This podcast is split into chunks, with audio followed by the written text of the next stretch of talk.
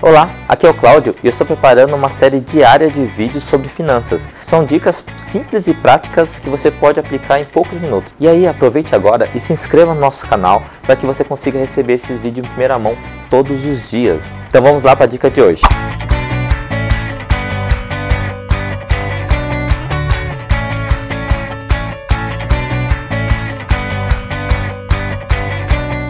E aí, você quer saber duas alternativas para você pagar as suas dívidas? Então fique aí que eu já vou falar nesse exato momento. Isso acontece com muitas pessoas, de repente aconteceu com você, mas assim, não. Primeira coisa é não se preocupa, dívida é uma coisa que pode acontecer com qualquer pessoa, inclusive com você, comigo, com qualquer pessoa, porque pode ser que aconteça coisas e fatos na nossa vida que né, a gente atrai ou contrai algum tipo de dívida. Se você estiver nessa situação, aqui vai duas alternativas que você pode pagar, quitar essa dívida. Uma das alternativas é, bom, a primeira, número um, você deve sempre procurar uma alternativa mais barata. Então, aonde que você tem uma alternativa mais barata para pagar a dívida? Por exemplo, ah, vamos imaginar que você trabalha, você tem o seu dinheiro das férias, você pode de repente antecipar as férias, se for o caso. Se tiver na época de 13 terceiro, pegar uma parte do 13 terceiro para pagar as dívidas. Então, são alternativas baratas que não necessariamente você precisa reembolsar. Na época de imposto de renda, que não sei se vai ser na hora que você estiver assistindo esse vídeo, também o valor da restituição do imposto de renda pode ser utilizado e muito para pagar as dívidas. Né? Então por que, que eu, eu dou esse conselho?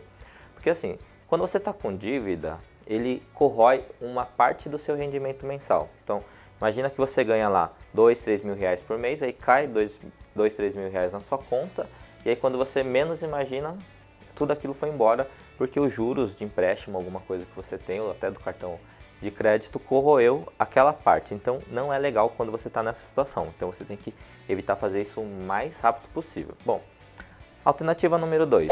Aí você pode fazer algum tipo de empréstimo pessoal. Eu aconselho a não fazer isso assim logo de cara. A primeira coisa que você deve fazer antes de fazer um empréstimo pessoal é você tem que ir lá na instituição financeira ou no, na, na, empresa de cartão de crédito e fazer a primeira coisa é seguinte, negociar a dívida. Então você fala assim, olha, eu tenho tanto de dívida, XPTO, e eu quero negociar. E aí, na negociação, aí vem uma dica extra. Você tem que abater o máximo de juros possível. Então você abate o máximo de juros possível e depois, dependendo do tipo de negociação, aí você vai ter como saber se vale a pena mais fazer um empréstimo pessoal e pagar à vista ou de repente aproveitar as condições que a operadora de cartão de crédito ou o seu banco vai te oferecer.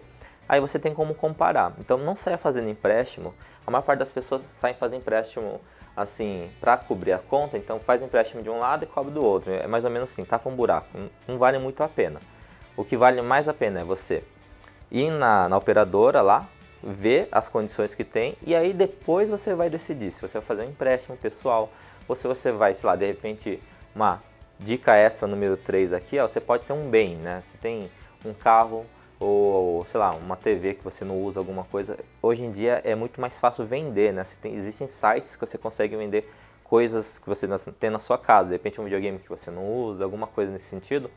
Pode vender um computador, um notebook para fazer dinheiro. Então, sempre, assim, a regra é sempre procure alternativas mais baratas em primeiro lugar e depois as, né, logicamente, as que vão pagar mais juros. E também tem aquela outra alternativa que eu não aconselho emocionalmente, mas financeiramente é a melhor alternativa de você fazer empréstimos com parentes, com amigos e alguma coisa nesse sentido, né? Mas aí você corre o risco, se você não pagar, de perder uma amizade, de repente, não falar com o parente.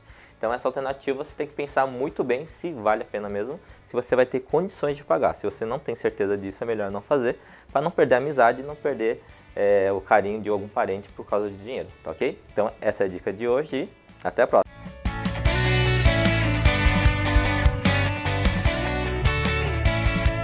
É isso aí, que bom que você me acompanhou até aqui e eu espero que essa dica seja fundamental para a sua vida. E se você gosta desses temas de organização financeira e principalmente como manter a sua saúde financeira, me acompanhe no meu blog no blog.updefinanças.com.br que lá tem conteúdos exclusivos para você. E também assine meu canal, compartilhe todo esse conteúdo com quem você acredita que precisa dessa informação. Até a próxima. Tchau, tchau.